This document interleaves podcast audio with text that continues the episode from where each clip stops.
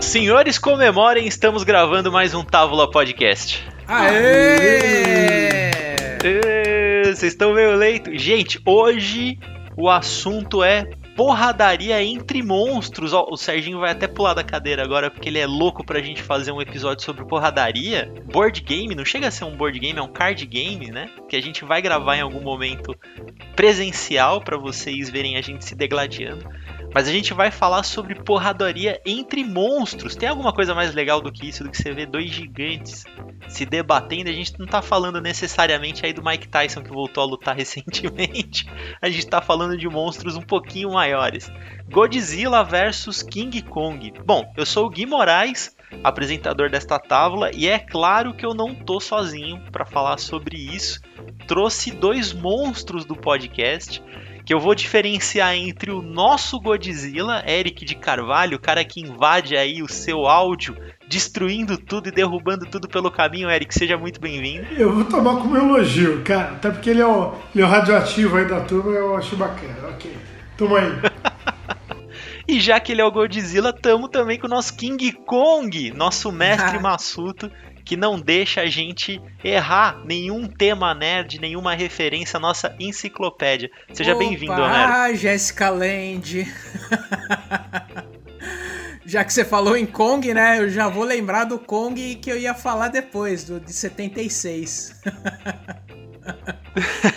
é, porque se eu falo, se eu falo do Kong É de isso. 33, aí lascou, né? O pessoal vai falar assim, pô, esse cara aí é.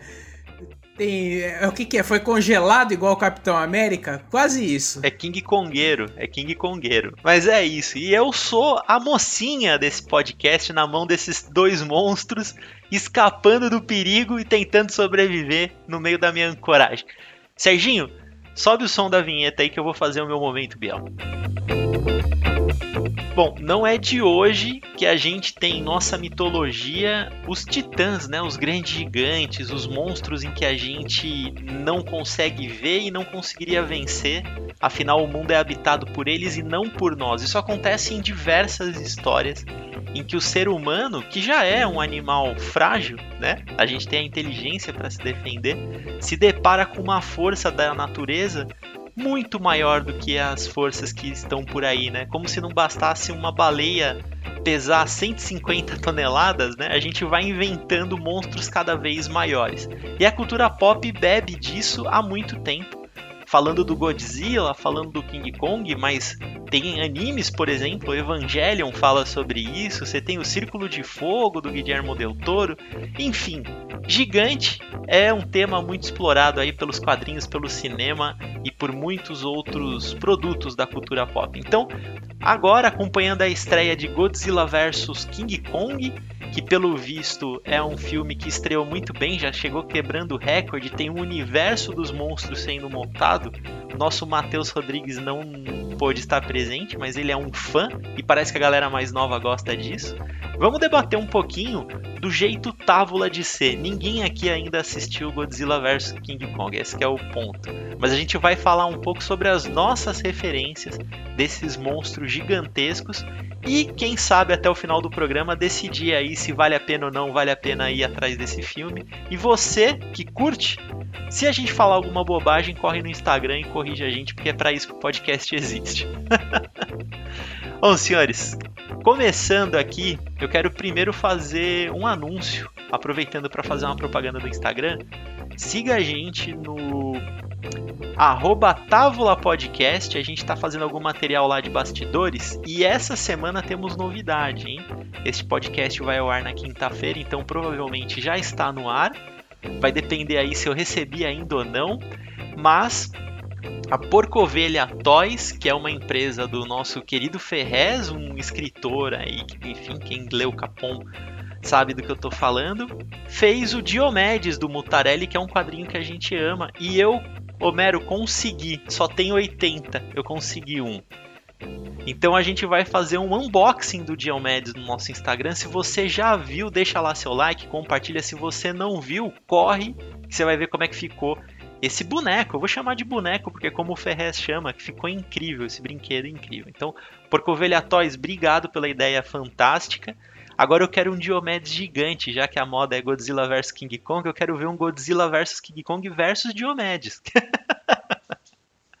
Bom, senhores, qual que é a relação de vocês com filme de monstro? Isso, bom que você me chamou antes, cara. Então, devem imaginar, eu sou o anti-blockbuster, né, cara? Então, para mim, monstro, gigantesco, blockbuster, filme pipoca, não é a minha, não é a minha. E, e eu acho que eles casam e não tá errado, é, é diversão, né? Então, o que que rola? Eu tava pensando, Gui, vou trazer um pouquinho de, de referência mitológica, etc., que pro americano, em específico, existe um termo que é o gargantua, que aqui não tem, que é algo como gigantesco. E numa lógica mitológica, os monstros eles existem como aquele desafio teoricamente intransponível. Então, quando você pegar uma, uma lógica de dungeon, meio de de D&D, de RPG, o que, que é o dragão? O dragão é aquele que fala, cara, não, não tem como vencer uma criatura que é do tamanho de um castelo. Né? Eu lembro até do, do Smaug, do Hobbit. Né? Então, só porra, dragões, né? E, e o, o RPG tem muito isso. Tipo, como vencer um bicho gigantesco? Então, teoricamente, ele é transponível. Então é curioso, porque essas criaturas gigantescas, elas na mitologia ocidental em específico, são aquele desafio intransponível que ou você persuade, ou você consegue derrotar com misto de, de agilidade, audácia e sagacidade, nunca numa, numa luta franca. Então o que eu penso? O King Kong original eu acho muito legal. Eu, eu, curto muito pensar que o primeiro King Kong que eu vi aquela animação bem tosquinha, eu adoro ver animação antiga, é muito legal. De aviões em volta do King Kong no Empire State, cara. É, é um, é puto imaginário do selvagem no ápice da civilização. Então isso eu acho muito rico, tá? Então pra mim, ó o King Kong, primeiro King Kong é algo genial, curto muito. The Godzilla para mim já bate um aquele cinema japonês, o meu, o mundo tá tóxico e, e o lagarto ficou gigante. Que o Spectreman, que eu assistia muito na minha infância, cara, nos 80, é isso, tipo, ah, vamos combater a poluição. Ok, já é outra pegada, já mais trash, mas tá. E colocá-los juntos, para mim, é franquia. Então, assim, esse King Kong que veio com Peter Jackson tal, também do Senhor dos Anéis, se for ver, beleza, mas, mas já é filme de ação, nada errado com isso, não é a minha, mas muita gente adora. Tem um amigão que fala, Eric, porra, cara, você tá problematizando, é ação, é divertido, é é bicho grande dando porrada. E eu acho que tá certo, não tá errado. Então, são duas franquias para gerar novos filmes. Então, não julgo, ok? E, e, acho muito louco, como o Gui já comentou aqui, que tem uma galera, tem um monte de Arena, tem um monte de SPMer aí que eu tô vendo, que tá falando, pô, eu sou Team King Kong, sou Team Godzilla.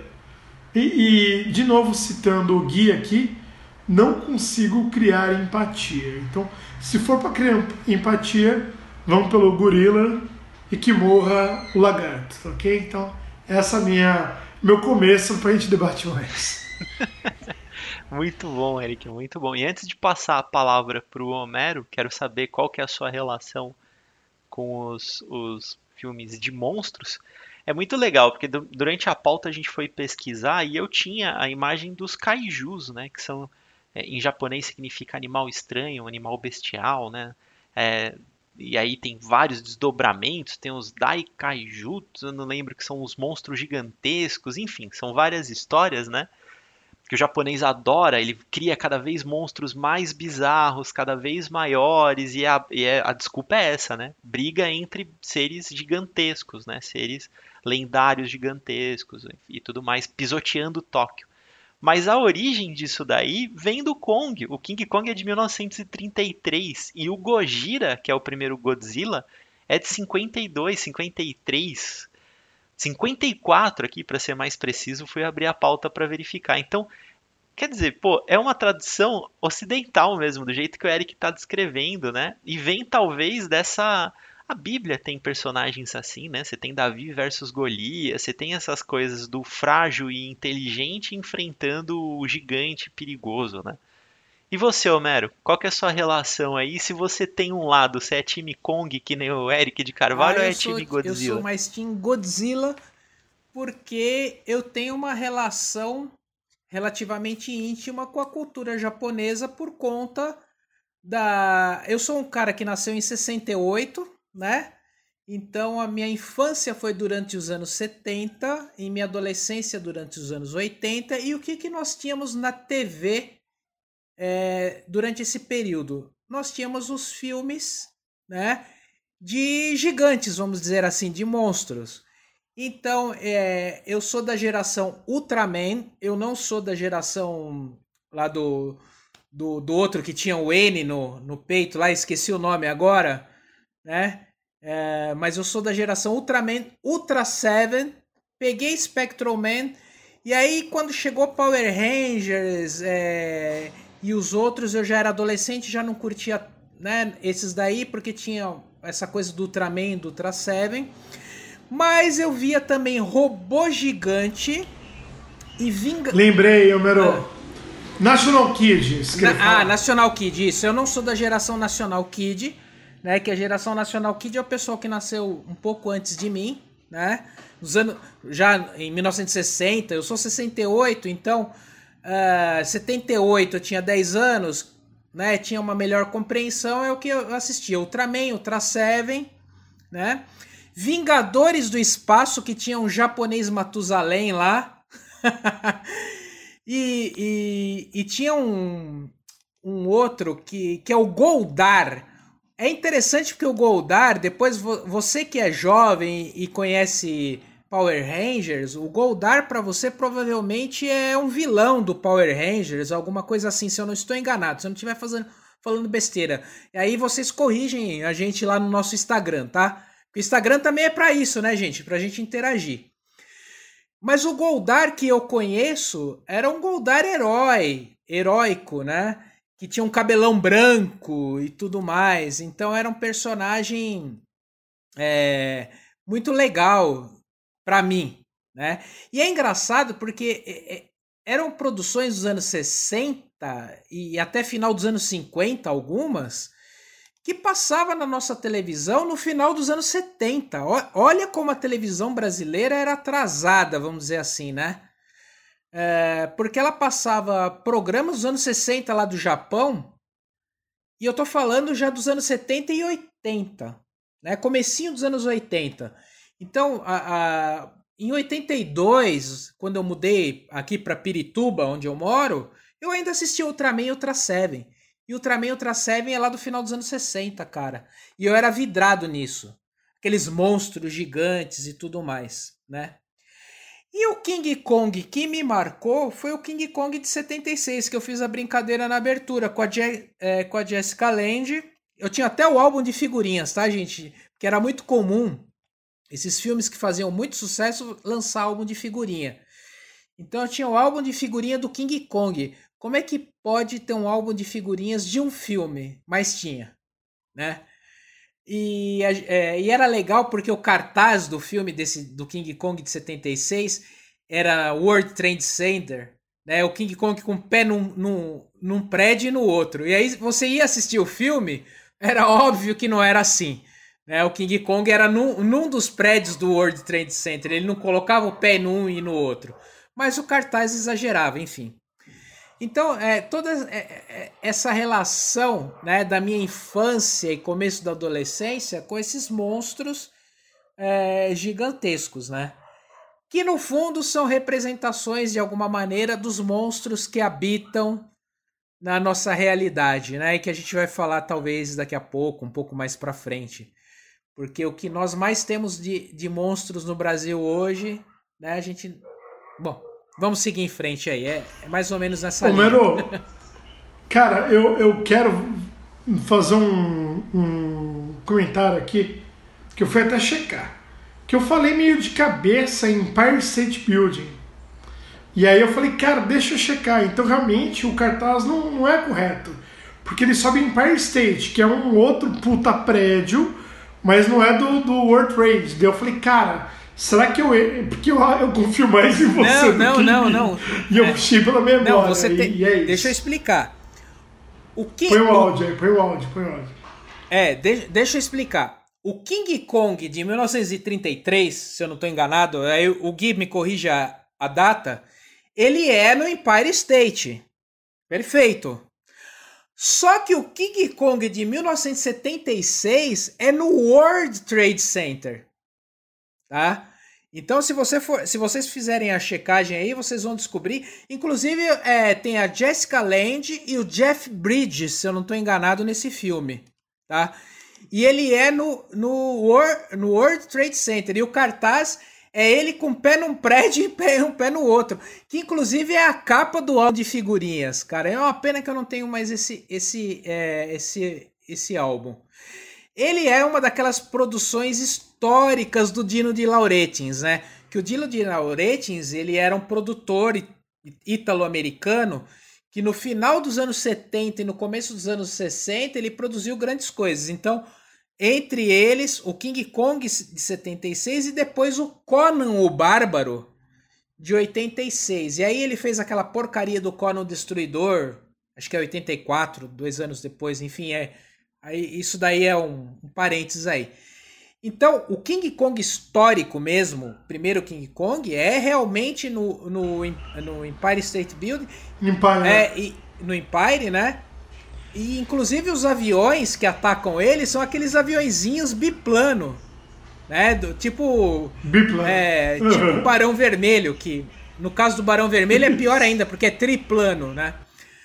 E no World Trade Center é, já são jatos, é, não são helicópteros, se eu não me engano. Né? Enfim. É o de 76 é o que me marcou, obviamente, porque em 33 eu nem nascido era. O de 33 teria mais a ver com meu pai, que era de 21, né? Era, tinha nascido em 1921, então para ele o, o monstro, né, o King Kong e tal. Tanto é que ele fez questão de, de me levar para ver esse filme do King Kong por conta da memória daquele filme, né? Dos anos 30, que era. E, e assim, o filme de 76 é a grande refilmagem, né? O filme de monstro e tudo mais, tá? Mas monstros para mim mesmo, para fechar esse essa fala minha, né? É é o pessoal japonês, né? Que ele do. Como é que fala lá? O Toku, Tokusatsu, né? Que são os filmes de efeitos especiais, o Tokusatsu, né? E aí tem Ultra Seven, Ultraman, Spectroman, Robô Gigante, Vingadores do Espaço, Robô Gigante. Agora eu prometo que eu vou ficar quieto, é a última fala minha. Robô Gigante, gente, fez tanto sucesso no Brasil no final dos anos 70, comecinho dos anos 80, que tinha um boneco dele que, que era cheio daquelas balinhas em forma de ovinho, balinhas coloridas. E nós, crianças, eram loucos para ter aquilo, cara. Você, tira, você abria a cabeça dele e pegava aquelas balinhas, né? Parece MM aquelas balinhas, mas não é. Elas é em formato de ovinho colorido. Você se entupia daquelas balinhas malucas lá. Era o robô gigante, que era um boneco, né? cheio dessas balinhas. Veja aí a memória afetiva, né? O pessoal que está nos ouvindo, os távoles, devem estranhar isso, porque os nascidos no ano 2000 não devem nem estar tá sabendo do que eu estou falando. Mas vai pesquisar que é legal. Homero, e tem um porquê da, de ter essa atualização do Kong, né? Porque olha que interessante, o Empire State Building ele foi finalizado em 31 e o primeiro filme do King Kong é de 33, então não é à toa que ele foi colocado lá, que era o maior, enfim, a maior construção da engenharia civil feita pelo homem na, na época, né? Era o prédio mais alto ali, ficava em Nova York, era um ícone é da construção americana, e o King Kong obviamente ia subir, porque os americanos sempre foram bons de fazer propaganda, né? Ele ia subir no Empire State Building. E o World Trade Center, ele foi finalizado em 72. E aí logo na sequência vem o filme do King Kong, óbvio, e o World Trade Center ele superou o, Empire State. Até então o Empire State era o maior prédio do mundo, o World Trade Center ultrapassou. Então tá aí a explicação do porquê que o Kong subiu no World Trade Center e não no, no Empire State Building. Talvez porque ele também fosse muito bom de marketing, né, Eric? Ele sabia que se ele subisse no segundo mais alto não ia ter tanta atenção. É um belo assim. placement. Hoje em dia seria em Dubai, tá ligado?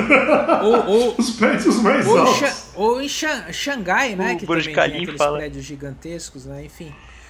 É, ah, bicho, Coreia, nem, nem sei, Dubai, cara. Isso daí, isso daí teve outro significado em outra época. Agora é, é mero. Agora, olha que. Mero. Olha, olha ah. que maluco se a gente pensar, né? Nos monstros reais. O World Trade Center foi destruído, né? Num ataque terrorista em 2001. Trágico, que marcou a história da humanidade de uma maneira infeliz, né? E a gente pode dizer que os monstros reais que fazem essas coisas, né? E aí que vem o lance, né, Homero? Agora eu me senti muito velho, porque o Empire State ainda está nos Estados Unidos, é inclusive um dos pontos turísticos da cidade, né? E o World Trade Center, que é da minha geração, assim, eu lembro de tem muitos filmes americanos que se passam no World Trade Center, filme de ação então uma porrada. Teve um filme de ataque terrorista no World Trade Center anos antes do World Trade Center efetivamente ter sofrido o ataque, né? Mas você falou 2001, Eric, você tem aluno na graduação que nasceu com o World Trade Center já não existindo. Eu lembro do dia que o World Trade Center caiu, é, cara. Eu lembro é. nitidamente o que eu estava fazendo, onde eu estava, quem foi que me contou a notícia e onde, cara, e, onde foi e, se e essa coisa do World Trade Center, eu acho que eu falei World Trade Center na minha fala anterior, né? No, que a gente vai falando é, é uma coisa maluca. Eu tenho uma memória tão vívida do, do dia, porque um dia antes eu tinha dado aula até 11 horas da noite. E, e eu, no dia seguinte, eu não dava aula, estava de folga, eu, ia, eu aproveitei para esticar, dormi até mais tarde. E assim, 8 horas da manhã, minha mãe me acorda nervosa, falando: Homero, acorda, levanta, vem ver o que aconteceu. Tá acontecendo agora, aliás, ao vivo. Cara, e assim, a TV ligada na sala era uma TV Sony. É, ela ainda existe, essa TV, e ainda funciona. Uma TV Sony de 34 polegadas, tá, gente? Que é outra distorção temporal para você que está aí no, nos ouvindo e não consegue imaginar uma TV de tubo de 34 polegadas que ainda funciona. Minha mãe me falando: olha o que está acontecendo é o fim do mundo, né? Tadinha, se ela tivesse viva hoje, ela estaria vendo um outro fim do mundo, né? Um é, outro fim com a é. nossa pandemia e com o nosso estúpido presidente. Eu, eu acho que até para não, não correr ou não fugir e, e devolver pro Gui, eu acho que é assim, cara. Tem o estardalhaço e tem o sutil. A gente está vivendo uma morte gradual. e quer dizer um fim gradual. E aquilo foi muito icônico, né? Então, joga de volta aí pro Gui. Foi perto de hoje não é nada os números, mas vamos aí, vamos aí. É, né? É algo. É.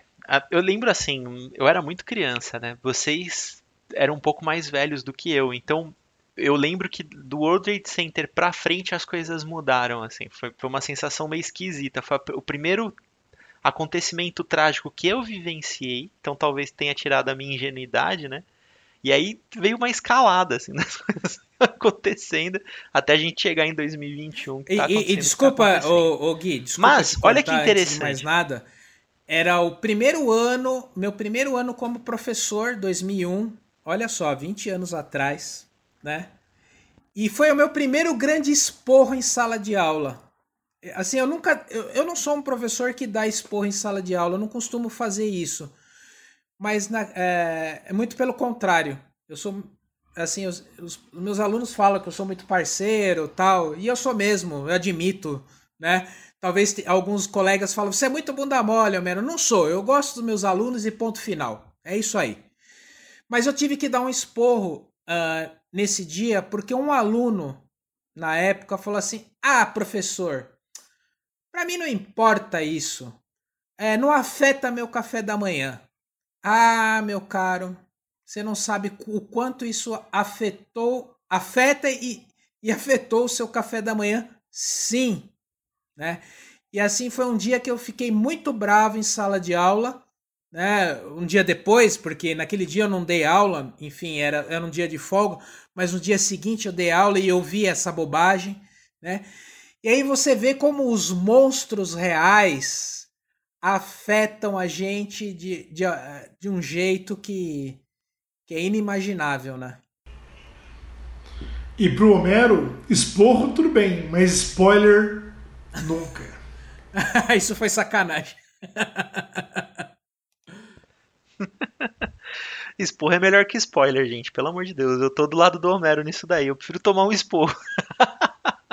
Mas, ó, gente, é, falando sobre os monstros gigantes, antes da gente entrar nos monstros gigantes do nosso dia a dia, né? Afinal, monstros existem, né? A gente nunca vai saber. Eu vou morrer acreditando que sim, como um bom nerd, eu gosto de entrar nesse mundinho imaginário em que há coisas que a nossa talvez sanidade não perceba, né? Mas olha que interessante, a, a, as histórias, como a gente deu na entrada dos monstros gigantes, se você for andar para trás no tempo, eu sigo, eu sou meio nerd no Twitter, eu sigo uns caras que estudam coisas que eu não estudo. E um Twitter que eu amo demais é o Biodiversidade Brasileira, que eu cheguei até ele através do Matheus, que o Matheus também é um nerdzinho de biologia que nem eu e gosta de saber sobre os, os insetos, sobre a fauna brasileira e tal.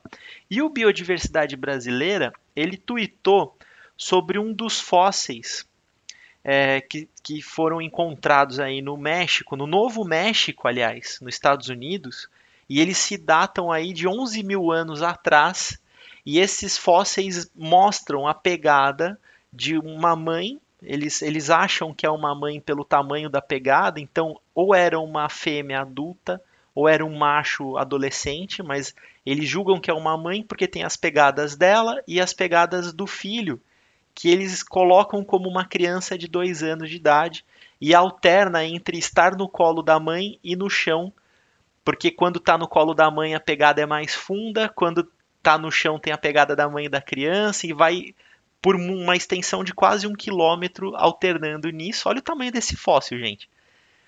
E pela pressão no solo, essa mãe estava correndo. E as pegadas mostram que ela foi de um ponto até outro ponto em um quilômetro e voltou sem a criança, porque já não tem o registro da pressão da criança no colo e não tem o registro das pegadas da criança.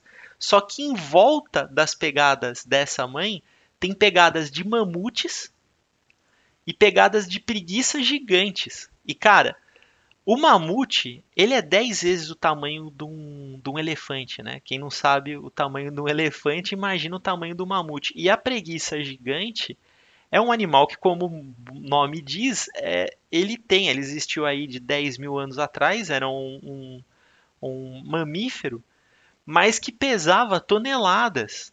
E que apesar de ser um animal dócil, os biólogos não sabem muito qual era a interação dos seres humanos com esses animais gigantescos. Então tem a preguiça gigante, o mamute, o tigre dente de sabre, que era muito maior do que o tigre natural, que era a era dos, dos, dos gigantes mamíferos que conviviam com a gente, né, com os nossos antepassados. Então imagina as histórias que surgiam, né, dessa convivência. E aí, se você vai avançando na história da humanidade, você chega. Eu lembro quando eu comecei a estudar história, nos mapas das grandes navegações, sempre tinha no oceano a, a representação de um animal gigantesco, de uma lula gigantesca, de um dragão, de algo que os navegantes se assustavam e não sabiam o que era. Então, a gente vive com isso no imaginário há milênios, né? Eu estou falando de um fóssil registrado há 11 mil anos atrás.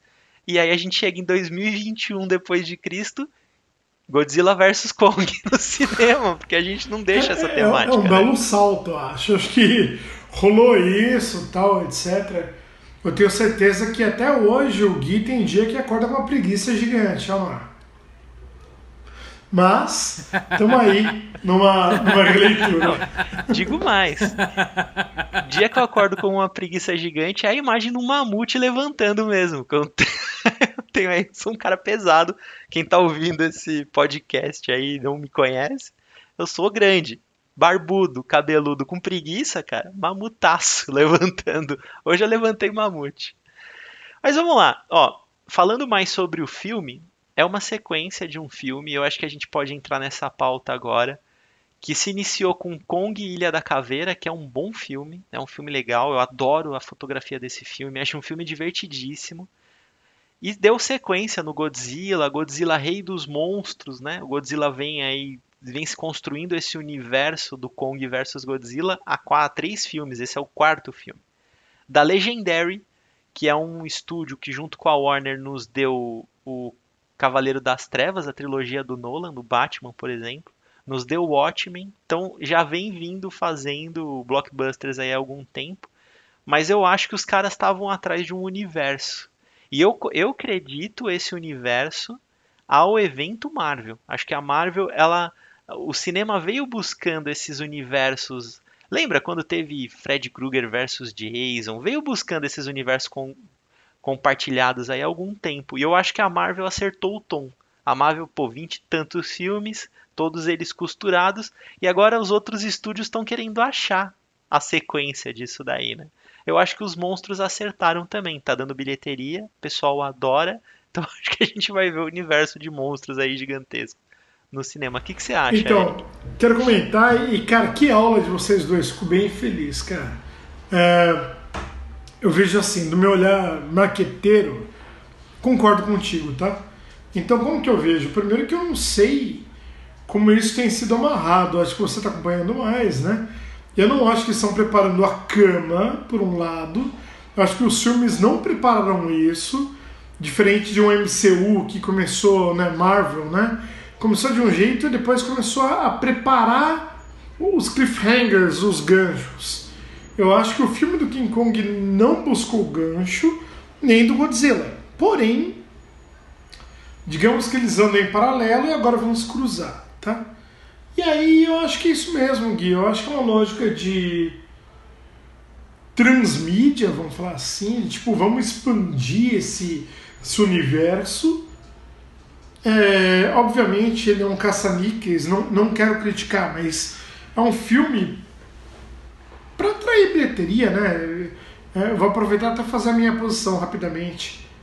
King Kong é uma criatura que estava na boa, numa, né, vivendo no continente dele e que foi sequestrado, né? Foi, foi caçado pelos humanos, trazido para Manhattan. Godzilla é uma criatura que, que veio da radiação. Então ambos são fruto de erros dos humanos, a meu ver. Então, a narrativa original deles é que o humano tirou eles de seu habitat natural. Né? O, o King Kong foi trazido para a cidade, não queria. E sei lá, acho que outros filmes como Jurassic Park homenageiam fazendo isso também. No 2, se não me engano. Comecei a ver recentemente. E um eu vi a época e o resto eu vi depois. E, e o Godzilla também, ele, é, ele é fruto aí de radiação, de uma Tóquio que está preocupada com a bomba atômica, se for ver, que, que historicamente não é tão distante. Então, o problema desses monstros é a humanidade, que é onde, como falou o Homero, é onde reside o real monstro, que é o homem, né? E eu concordo total. O homem é um monstro da Terra. E já esse filme, cara, é tipo Fred vs Jason, como você falou, que eu vi no cinema também. É a história que eu acho que a gente fala daqui a pouco, de repente. É outro tipo de monstro. Mas eles estão tacando um gargantua contra outro gargantua. Então, pra mim. Né, e, cara, de novo, eu acho que eu já nasci velho, né? Não que eu reclamasse e tal, mas eu problematizava desde criança.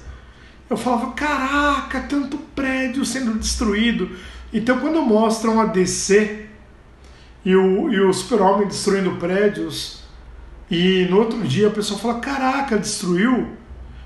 É por isso que eu me identifico com a DC. Na Marvel, você destrói Nova York e um abraço, tá tudo bem. e o blip, ok. E na DC destrói, eu falo, caraca, velho, tem gente morrendo. Então quando eu vejo aquele. Uma puta megalópole sendo destruída, eu falo, nossa, bicho, tipo, é muita morte, né? Eu contabilizo as mortes. Então acho que é isso, cara. Acho que é um filme para quem curte mesmo, é um filme de diversão, é um filme pipoca, coisas que eu não curto, né? Diversão pipoca, blockbuster, nada disso. Mas fica a curiosidade, cara. E aí, quem vence, né? Eu acho que eu acho que não passa por isso a resposta, mas essa é o, é o, é o cliffhanger para atrair audiência. Eu quero fazer uma provocação aqui como Marvete, hein? Eu vou advogar, eu vou advogar pelo universo cinematográfico da Marvel. É, no Homem de Aço, né, no filme do no primeiro filme do Super-Homem, ficou essa crítica de que ele destrói tudo e sai como herói. Mas os Vingadores, eles trouxeram essa discussão, cara, porque ao longo dos filmes vai tendo essa discussão do a que preço os Vingadores. Tem no Guerra Civil, né? Porque a queda de Nova York é, vai, aí vai direcionando pro Guerra Civil, pro que, Soldado que, aliás, Invernal. No Guerra Civil, eu, de cara, né, mesmo sabendo, dá pra entender o lado do, do Stark. Eu, eu entendo, porque assim, cara, porra, que putaria é essa de destruir um monte de prédio, né, cara? E, e no livro. é o preço No livro, isso começa muito discreto, o livro, né, cara? Eu vi o livro, não vi o quadrinho, que, que eu acho que o Homero viu, que é prévio começa com uma explosão que envolve civis. Então, cara, porra, e o civil? Mas deixa quieto, o lance é monstros causam estragos. Mas, mas eu não posso, eu não posso deixar de dar minha pitada, né, sobre esse assunto aí que vocês estão falando. Até na série agora Falcão e Soldado Invernal, no último episódio, ainda temos a, a, aquela coisa porque a Sokovia foi destruída, então tem esse esse debate na dentro do universo cinematográfico da Marvel. E a gente está falando de monstros e acabou falando, né, de Marvel, DC, não, não escapa muito disso. Mas é interessante, gente, que você, a gente está falando de monstros, esses grandes monstros como King Kong e Godzilla, mas o cinema ele também ele é muito, uh, como é que eu posso dizer, muito rico em monstros mais próximos da humanidade, como o Fred, como o Jason, né? Que seriam humanos, né? De alguma forma, que se transformaram em monstros. O do Halloween, né? O Michael Myers, o Texas Chainsaw Massacre, né? E enfim. Mas há um outro diretor que também trabalha uma questão de monstros, né? Que ele fez uma refilmagem que eu acho primorosa, que é o The Thing, que é o senhor John Carpenter. Fez aquele filme que é assim um marco dos anos 80, com uma trilha sonora que ele compôs, que ele tinha essa coisa de compor a trilha sonora, né? Se passa na Antártica, no Polo Sul, né? Se eu não estiver falando besteira, tá?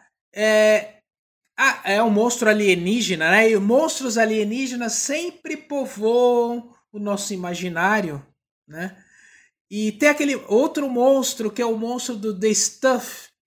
Se eu também não estiver falando besteira, também anos 80, que é aquele é, chantilly.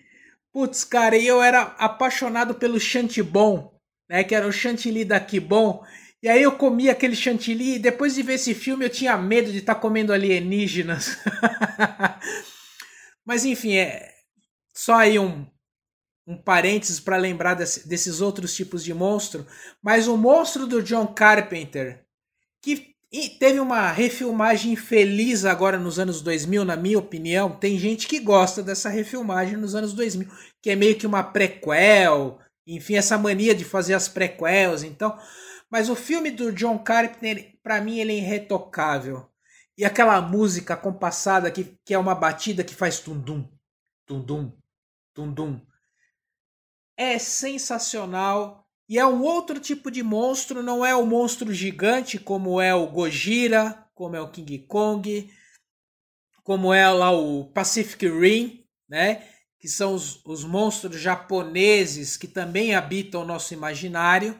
Mas eu não podia deixar de falar de, desse, desse marco que foi dos anos 80 aí, The Thing, né? Com esse tipo de monstro alienígena muito bem construído. E aí, se a gente for ver o cinema B, né?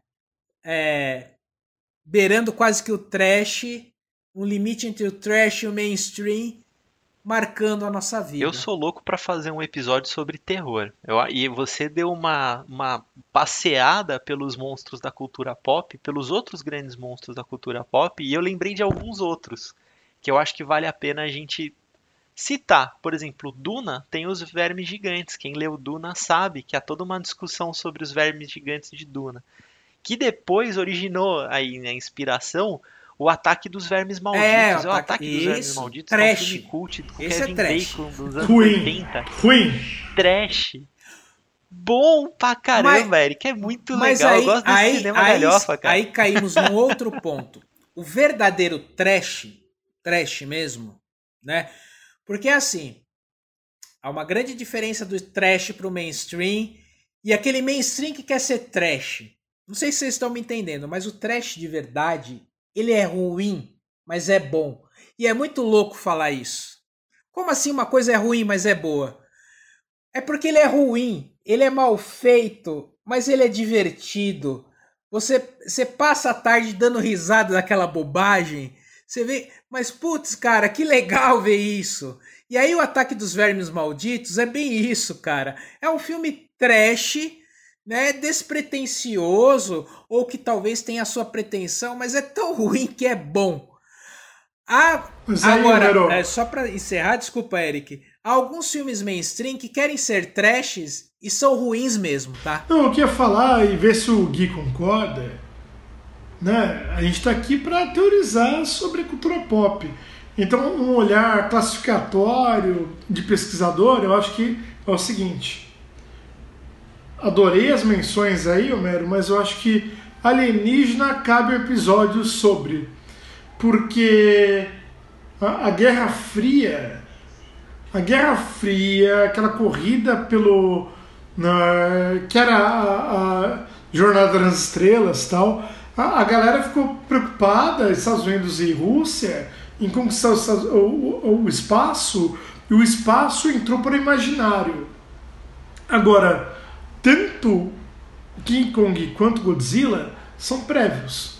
Então, para mim, minha leitura, o King Kong, cara, ele é um escravo, tá? Minha leitura, eu sei lá, não li outros críticos, quem faz isso bem é o Gui, não sou eu. Para mim, ele é um cara, o King Kong, ele é o, o gorilão que estava lá na terra dele e foi trazido como. Vejam, era uma época da, das grandes atrações. Vejam, um gorila gigante. Uma lógica de circo, mas de grandes atrações. E, e é medonho. Então tá aí a crítica à sociedade. E o Godzilla, cara, ele veio, né, dito ou não, mas ele veio aí de uma Tóquio pós. pós eh, claro que não, não rolou a bomba em Tóquio. Mas o Japão, cara, nunca vai esquecer a bomba atômica, aliás, pelo amor de Deus, cara, eu, eu tento nem pensar, porque eu acho que ninguém deveria esquecer, né? Então, assim, nossa, um lagarto gigante. Então, ambos são frutos dos erros dos homens. Então, acho que eles são criaturas que não é um inimigo de fora. Eles são fruto do, do erro do homem. Eu acho que esse que é um lance. Muito, muito bom você ter colocado isso, Eric, porque o Kong eu vejo como um, uma crítica às grandes caçadas na África, né? a exploração dos animais, a, a, a acabar com os elefantes, com os rinocerontes. Eu sei que é parece exagerado falar isso, mas é uma crítica embutida ali a esse tipo de coisa. E o Gojira, o nosso Godzilla, é aquele medo do que a bomba atômica é, vai produzir, a mutação, é a destruição, aquela coisa né, inesperada que veio com a era nuclear. E já os aliens é o, o outro, né? Talvez o outro hoje seja um muçulmano, não sei, né? Pode ser que sim. O terrorista, né? Melhor dizendo. Eu falei o muçulmano, uma visão até preconceituosa aqui, que é a visão meio americana, né, da coisa. Mas o outro, medo do outro. Uh, os, os monstros como Jason, como o Fred Krueger, também de certa forma são o outro, é, né? Ali da nossa comunidade. O outro da nossa comunidade, o estranho da nossa comunidade. Então é, é interessante. Isso daí daria vários episódios. Agora, o Kong, muito bem lembrado, os erros humanos, a caçada, a exploração do meio ambiente. Aliás, o Kong fala muito é, claramente aos dias de hoje, até o Gojira, né? Se for essa coisa do, da questão ambiental, por que não, né? A distorção ambiental aí.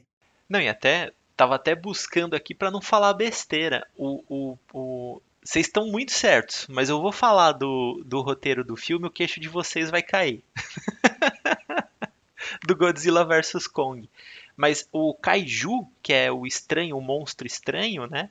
Ele tem uma vinculação a uma palavra aqui no Japão até pejorativa, que é o gaijin, né? Que é o estrangeiro, que é como eles se referem a quem não é japonês. Então tem essa relação do outro, e eu acho que vale vários episódios da gente falar do alienígena, dos filmes de alienígena, que aí tem, puta, tem uma cacetada, tem é, o, o, Lugar Silencioso, que é um filme fodido, vai lançar o 2, eu acho muito bom pra gente trazer aqui e discutir. Tem o, a, a coisa, né, o The Thing do, do Carpenter, que é ferrado. Enfim, tem muitos filmes que exploram isso. Mas o Jason e o Fred Krueger é o estranhamento da morte, né? Porque o Jason é um zumbi, as pessoas esquecem, o Jason é um morto-vivo e o Fred Krueger é o pesadelo, né? É o sonho, o momento que você perde a então, consciência. Vocês... Mas só pra gente seguir. Só pra gente seguir na, na, no papo dos monstros, o, o Kong é na ilha, na ilha da caveira, enfim, é uma ilha que ficou ali separada da humanidade os, e os animais são gigantescos, então o Kong não é só o gorila gigantesco da ilha, você tem diversos outros monstros lá dentro, mas o Kong é de fato trazido para a civilização, né? E aí no Godzilla vs Kong é muito bom. Eu gosto muito desse universo, cara. Eu tô gostando. Eu vou assistir. Eu vou assistir. O Monstroverso. Eu vou pegar essa. Eu vou ficar junto com o Matheus no fanboy aqui. Mas a Terra é oca. Olha que sensacional. Em 2021 eles discutirem isso. Então a Terra é oca e alguns monstros, que são os kaijus, vêm do, do interior da Terra. Isso acontece no Pacific Rim também, hein, Homero? Os monstros saem das fendas, né? E aí os robôs gigantes defendem a Terra. E o Godzilla tá atacando a Terra por algum motivo. Existe ali uma discussão de que a natureza desequilibrada pode ter provocado isso. E o Kong é a arma da humanidade. Então olha como o Eric estava certo. O Kong ele é de fato um escravo que é utilizado para combater o Godzilla, para ir lá pau a pau, porque nada tá segurando o que tá acontecendo, né? E é uma judiação, porque o Kong é muito menor que o Godzilla, né? O Godzilla ele é Mas... gigantesco. Mas, o Gui, o Kong é só um qual gorila o estranhamento aí? No mundo de 2021, no Brasil de 2021, onde há pessoas que professam que a Terra é plana, né? Você imaginar que a Terra é oca, eu acho que não vai lá muito longe dentro da imbecilidade do, do senso aí quase que comum desse povo maluco. É, eu já tô achando, Homero, que vai ter uma rejeição no Brasil, porque os terraplanistas não vão comprar, porque ainda que seja é, oca, é. eles não estão no centro, porque não tem centro, cara. Tá? os caras vão ficar longe das bordas, né? Tá longe da borda. Não, mas se você é não, isso é muito democrático, porque se você é terraplanista, você imagina os monstrinhos tudo de ponta cabeça, do outro lado. Acontece porque o Godzilla ele conseguiu chegar na borda e subir. E aí que vem o problema do que está acontecendo. Mas eu gosto muito, eu gostei muito dessa mitologia da Terra Oca habitada por monstros, cara, que são os seres primordiais. Tem a ver com os titãs, né? Você tem a ver aí na cultura pop, você tem nos super-heróis os titãs, que são os, os, seres que surgem antes dos seres que habitam o universo, né? Olha como fica tudo um pouquinho amarrado aí. Eric, vou assistir, já tô alugando. E o mais legal desse filme, que eu tô achando interessantíssimo, os cinemas americanos eles já voltaram, né? Alguns cinemas já voltaram. Lá, como aqui, as coisas começaram a andar na pandemia, só que no vetor oposto, né? Eles começaram a resolver a pandemia, a vacinar as pessoas, enfim. Aconteceu um advento muito importante que foi retirar o idiota do poder. E aí, com o governo funcionando, as coisas começam a andar. E a gente está gravando esse episódio aqui logo na sequência da estreia nos cinemas americanos. Godzilla vs Kong já acumulou 48 milhões e meio de dólares o que na normalidade é metade do que o cinema lucraria num, num final de semana de exibição, mas que no momento pós-pandemia demonstra ali que os americanos já estão prontos para voltar ao cinema. A gente teve aquela discussão com o nosso professor Márcio Rodrigo e com muitos outros sobre cinema, se o cinema perduraria, se ele venceria o streaming, se ele. Olha aí, um indicativo de, nos Estados Unidos, ainda em pandemia, ainda em vacinação, um filme que não é um grande blockbuster, apesar de ser muito esperado, ele não é um filme, não é um Vingadores chegando ao cinema, não é um filme desses retornando, né? Gerou 48 milhões e meio de dólares no primeiro, no primeiro final de semana de exibição.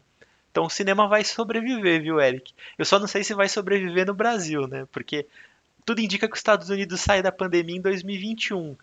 2030, acho que o Brasil ainda vai estar tá vacinando alguém. Mas uma coisa aqui, interessante viu? aí, né? É, é no filme que tira o idiota do poder, é isso? Ah, tá. Ah, Lá é, nos Estados Unidos é, é na é, vida real. No então, Brasil, é, infelizmente, talvez só na ficção. Precisaríamos disso urgente, né? E aí eu aguardo a PF amanhã na porta de casa. o, o que eu, mas então, Homero, até para puxar a fala pro Eric, que ele, eu tô cortando o Eric o tempo todo, Eric, desculpa. Mas olha que coisa diferente, né? A gente tá falando do embate de dois seres gigantescos. E no Brasil, a gente está sofrendo na mão de dois micro seres, né? Que você está sofrendo na mão de um presidente minúsculo que se acha gigantesco e do vírus. Então a gente está enfrentando essa realidade oposta do King versus Godzilla. A gente está enfrentando seres que, na normalidade, seriam insignificantes. é, eu, eu tinha um comentário, vamos lá, né? O que eu falei anterior é uma brincadeira mais real. É que eu acho que vai acontecer igual nos anos 80, como vocês já comentaram antes, que aqui vai chegar atrasado, cara. Então lá, como eles têm a a gente estava todo mundo parelho, mas devido à agilidade da vacina nos Estados Unidos e a lentidão no Brasil, eu imagino que teremos é, estreias atrasadas aqui, tá? Ou então aqui vai ter estreia no streaming, vai lá no cinema, o que é uma pena. Então, nesse sentido de distribuição, penso nisso. Fico feliz, eu nunca achei que o cinema ia morrer, fico feliz que ele, que ele perdure. Eu acho que é uma lógica de franquia, de fato, né? O, tanto King Kong quanto Godzilla. A parte 2, se quiser, a gente já vira aqui a página, né? Para falar disso, porque eu acho que temos, se não grandes monstros, temos grandes monstruosidades por aqui. Então, acho que bom que você cortou, que você falou aí de cortar várias vezes, porque também eu acho que a galhofa tá solta, isso é bom. Eu, eu acho que do lado analítico é isso. Acho que vai rolar aqui, um pouco depois. O, o Homero citou muito Fred Jason, e eu acho um belo comentário que eu comentei aqui na nossa criação de pauta, porque são duas franquias que um dia resolveram juntar. Então isso daí é meio que uma lógica hollywoodiana que dá certo para fazer dinheiro. Então, nada contra, né? No futuro esquece tudo e, e pronto. Não vai ter um Kong vs Godzilla 2, espero. Mas ok, que bom que as pessoas são felizes e que viram um belo blockbuster. Joga de volta. Ó, não dando spoilers, mas vai ter sequência, porque parece que o terceiro ato do filme deixa um gancho. então acho que a gente Quero vai ver. fazer alguns tábulas sobre Quero monstros ver. gigantes.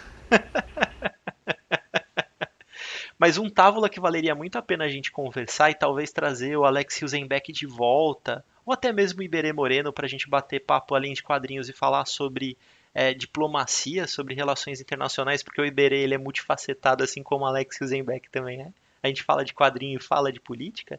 É, é esse, essa semente que você brotou, Eric, porque de fato, né? As pessoas elas não estão atentas a isso. Mas a pandemia ela gera uma divisão e eu acho que isso vai acontecer. Aqui é a minha opinião, tá? Como âncora sendo colocada no programa.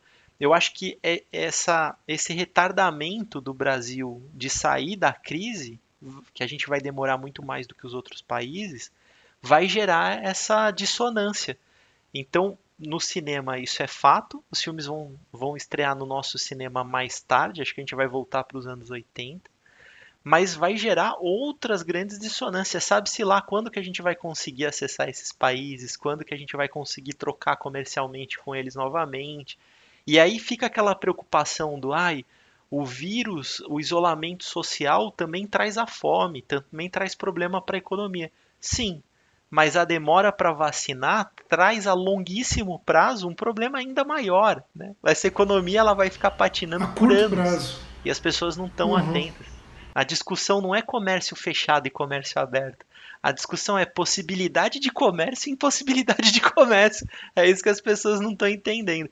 Vamos fazer um episódio sobre isso, sobre o final da pandemia, né? Aliás, Será que é uma utopia a gente imaginar um Brasil saindo de uma pandemia? Como é que vai ser feito isso? Acho que cabe. Mas é isso. Vamos para as indicações então. Eu tenho uma indicação sensacional e hoje eu vou deixar vocês irem na frente porque eu tenho certeza absoluta que vocês não vão indicar o que eu vou indicar. Eric, começa então, então com as então, indicações. O Gui falou para ter uma, mas eu tenho duas, tá? É rapidinho. Uma rapidinha que era lateral que surgiu durante o episódio. É um filme muito legal, pouco falado, chamado Last Night. Então, ou apenas uma noite, mas é, é um filme sobre um pós um pós é, queda das torres, tá legal? E eu vou fazer uma coisa rara que eu nunca fiz, mas eu pedi um corte pro Serginho. Volta agora, tá? Então, vai. A minha dica. A minha dica é o seguinte: falamos sobre monstros e tem um filme de monstro que eu amo. Até hoje eu não sei explicá-lo, mas gosto muito dele. Então o nome dele é Onde Vivem os Monstros. É, espero que vocês conheçam. Então ele é um filme de Spike Jonze, que eu acho um puta diretor, que é um cara de uma puta sensibilidade, uma outra estética, e é um filme de um garoto que dorme com sua roupinha de, de bichinho e ele está no mundo dos sonhos, talvez, no meio de um monte de monstro. É um filme que não é explícito em sua lógica, em sua moral, mas eu acho uma sensibilidade gigantesca. É um garotinho vivendo num monte de monstro. Eu lembro muito de Neil Gaiman, de uma lógica onírica, e é um filme que eu acho sensacional. Então, se é pra ver monstro, que seja que seja indizinho, tá? Daí é a minha pegada. Então, onde vivem os monstros? Homero, vai na sequência com as suas indicações. Pois é, eu vou tomar a liberdade de hoje dar duas indicações também, mas é, eu vou convidar vocês a fazerem um passeio pelo mundo dos sebos, né? Ou seja ele internetico, né? Aí no mundo da internet, ou sebos reais, que hoje você compra pela internet também, até por conta da pandemia, você não vai ao sebo, mas o sebo vem até você pelos sites. E primeiro é um filme que nós falamos aqui, o The Thing do A Coisa do John Carpenter. Você jovem Tavoler ou Tavolar, né? É, que não sabe que filme é esse, procure esse filme que ele é sensacional tá? Eu sei que o, os efeitos especiais estão datados, anos 80, mas assistam, prestem atenção no argumento, prestem atenção na fotografia, na história e na trilha sonora do John Carpenter. O diretor faz a trilha sonora. Então, a coisa do John Carpenter, The Thing, procurem esse filme. Eu não lembro qual ano que é. anos 80, né, Gui? Depois você checa aí pra gente, tá? É a primeira dica. A segunda dica é para enriquecer a sua coleção de quadrinhos, meu querido Tavoler. E aí você vai ter que ir num sebo ou procurar a edição importada nas Amazons da vida, que é uma história em quadrinhos do Garth Ennis, que ela escangalha com a, com a DC Comics, com o universo DC Comics, que se chama A Pro. A Pro é a profissional ou a prostituta, aí você traduz do jeito que você imagina, tá? Que é uma super heroína, que é uma prostituta que tem que construir, que é, perdão, tem que é, cuidar da vida né, dela e do seu filhinho, do seu bebê. Então ela se prostitui, é uma super heroína que se prostitui. E tem umas. É, Gartienes, tá, gente? E tem uma cena antológica, perdão da palavra, do boquete, que derruba o avião, tá?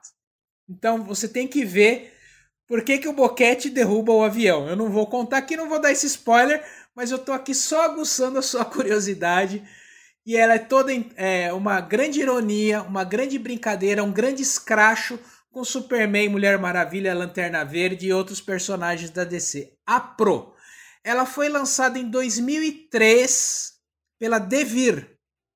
Então, provavelmente não teve uma outra reedição. Você vai ter que procurar no sebo ou aí na internet, né? Uh, ou a edição importada que pelo que eu vi na Amazon, você acha. E aí aquele preço, né? Que o dólar tá lá em cima, enfim. Mas vale a pena, gente. Você vai dar muita risada, tá?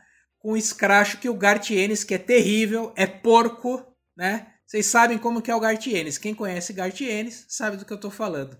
Então essas duas dicas. The Thing, do John Carpenter, filme, e a Pro, do Gartienes, editora Devir. Procura lá. Ô, Eric, eu tô aqui um pouco surpreso porque eu nunca imaginei que a palavra boquete seria dita no Távola e muito menos que ela seria dita pelo Homero. Cara, esse episódio ele tá, olha, incrível.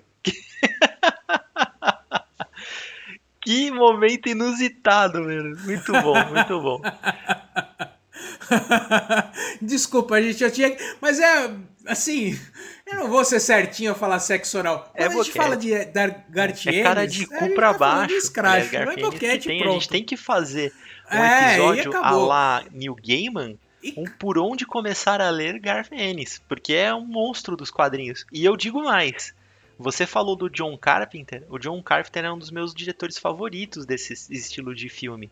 Também podemos fazer um por onde começar a assistir John Carpenter, porque ele é um diretor deslocado do seu tempo.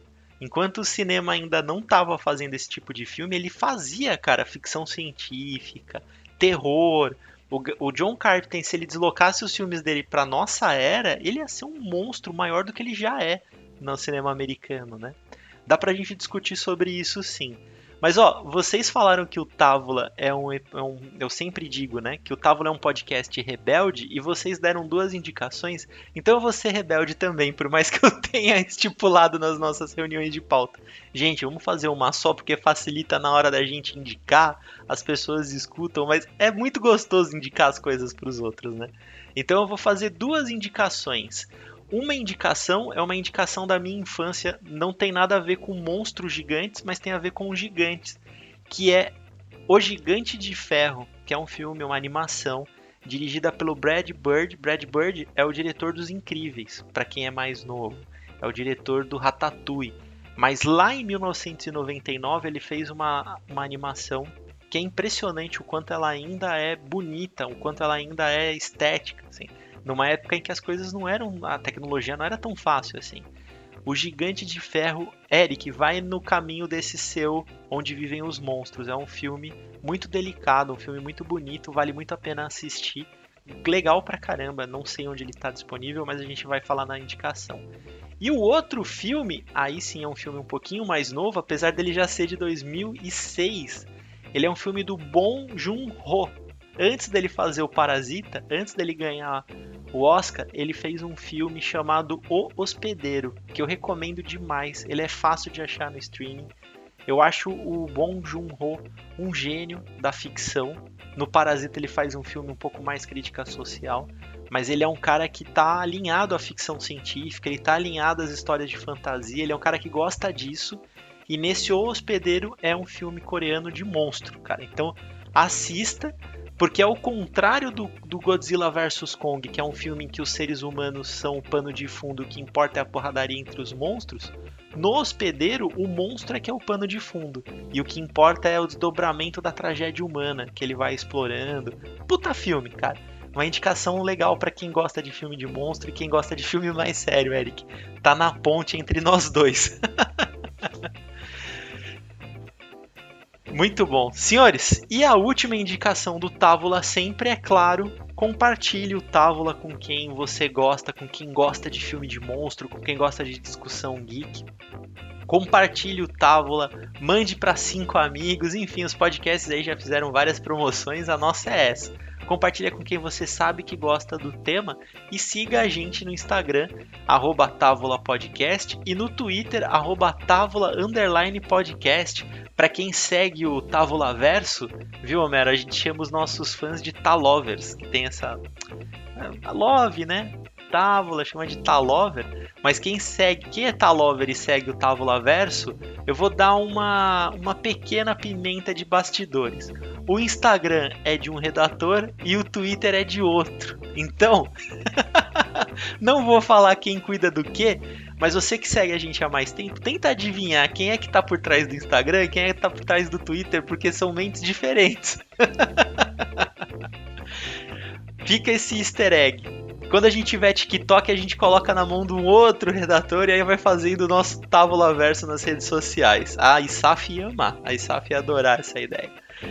Vamos ficando por aqui então. Esse foi o Távola dessa semana. E na próxima semana a gente chega com algum outro assunto. Se vai ser política, se vai ser sério, se vai ser geek, não sei, porque é uma mesa democrática, tudo cabe aqui dentro. Até mais, meus amores. A gente se fala na próxima Távola. Um abração. Tchau, tchau. Thank you.